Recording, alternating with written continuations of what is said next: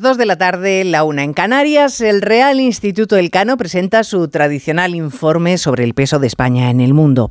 Particularmente interesante tras la ventaja que se supone que nos debe conceder como país haber desempeñado durante seis meses la presidencia europea. Pues no, Dice esta institución que hemos perdido la oportunidad, que hemos vuelto a un peso económico internacional similar al que teníamos en los años 90 y que en lo político nos persigue un halo de incoherencia por los pactos con un fugado de la justicia, con Puigdemont. La verdad es la realidad, que diría el presidente del gobierno.